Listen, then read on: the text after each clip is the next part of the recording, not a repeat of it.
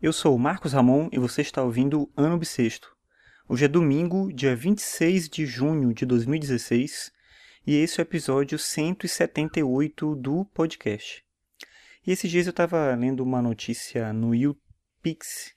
YouPix é um site, projeto que fala sobre internet, sobre pessoas que criam conteúdo para a internet. E eles apresentavam uma informação de que é, os youtubers, eles são as pessoas mais influentes culturalmente para o público entre 14 e 17 anos. Né? Esse público adolescente de 14 e 17 anos tem como referência comportamental e cultural principalmente os youtubers.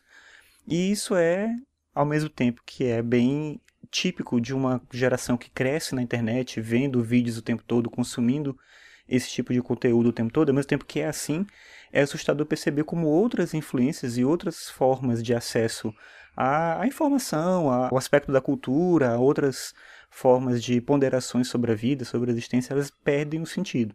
Eu já comentei aqui, você que acompanha sabe que eu sou professor e trabalho é, também com ensino médio. E dando aula eu percebo muito isso, como que a, o papel do professor, o papel da escola como um todo, ela deixa de ser relevante nesse contexto, mesmo quando as pessoas têm acesso a esse aspecto da cultura que a gente considera mais tradicional, como um livro, alguma coisa assim.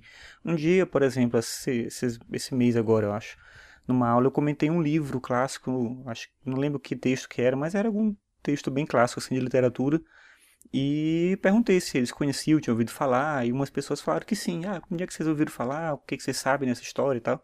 E ah, eu sei isso, isso, isso e tal, porque eu ouvi fulano de tal falando sobre isso. E aí eu não sabia quem era aquela pessoa, mas quem é essa pessoa que você ouviu falar?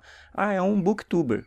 Então é alguém que faz um tipo de resenha de, de livro no YouTube e comenta os livros, né, alguns textos mais novos, alguns textos mais clássicos e tal. Então, a pessoa não tinha lido, mas conhecia a história porque tinha assistido aquele vídeo daquela pessoa comentando aquilo. Não é de todo ruim, obviamente, que a gente tenha pessoas dialogando com o público dessa faixa etária numa linguagem que é própria deles e apresentando, por exemplo, sei lá, Clarice Lispector, Dostoiévski, Kafka, não sei, né? falando de autores clássicos e também de autores mais contemporâneos né? da literatura é, adolescente né? Do, dos dias de hoje. Então, não é óbvio que isso não é ruim, isso é extremamente positivo. Mas é interessante e curioso a gente perceber como a escola perde esse sentido. Esses mesmos estudantes que ficam na internet vendo vídeo de booktubers falando sobre livros, eles não usam a biblioteca da escola, a biblioteca está sempre vazia, porque eles não têm interesse em ir lá e pegar um livro emprestado para ler. Então é um tipo de contradição dos tempos modernos. Né? A gente consome conteúdo de pessoas que falam sobre literatura, mas a gente não quer pegar os livros para ler. Né? Quando eu comentei desse livro, justamente, né? aí vem essa reflexão. E perguntei se eles já tinham lido, se eles tinham interesse em ler, se eles iriam ler esse livro. Não, não, não, não quero, não vou, não tenho tempo, sei lá, qualquer outra coisa. Então, escuta falar, sabe do que, que se trata, mas não vai se aprofundar naquilo. É óbvio que essa fala minha está se referindo a um caso muito específico, não quer dizer que é o comportamento dos jovens em geral.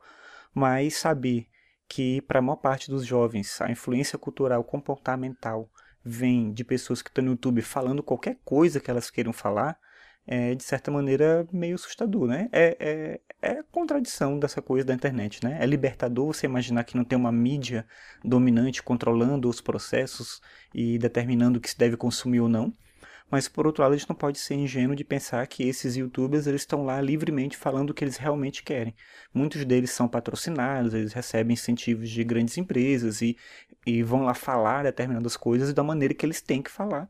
Porque, enfim, eles acabam encarando aquilo como um trabalho e é óbvio que não está errado mas só quero dizer que não é uma mídia tão diferente da mídia tradicional. Olha só, a televisão era uma mídia direcionada, grandes corporações controlavam aquilo e determinavam o que se ia falar e de que maneira ia falar. Na internet, não, a gente está completamente livre disso. Não é bem assim. Só que tem um outro problema que é qual é a responsabilidade com que se fala daquilo, qual é o conhecimento que se tem para falar daquilo, qual é a autonomia de reflexão que esses vídeos eles apresentam. Eu não sou um consumidor de vídeos do YouTube, eu não sei nem como falar da qualidade desses vídeos. E pensando um pouco sobre a fala dos meus estudantes, eu acho que isso é uma coisa que eu tenho que começar a fazer, inclusive para poder dialogar com eles, assistir os vídeos que eles assistem e poder conversar um pouco com eles sobre o que é isso que se trata, né? do que, que se trata esse universo cultural ao qual eles têm acesso. porque certamente não é mais algo similar à minha geração, né? Então eu, adolescente, também, não quer dizer que todo mundo era assim, mas eu, adolescente, gostava muito de estar na biblioteca, de ler livros, de pegar a referência de um livro para o outro, ler publicações sobre literatura e ter referência dos meus professores na escola, daquilo que eu poderia ler, daquilo que seria interessante conhecer. Hoje isso já não é relevante para eles, então eu, como professor, tenho que tentar me aproximar disso. Então é uma tarefa que eu tenho que colocar para mim aí nos próximos meses começar a assistir vídeos de youtubers.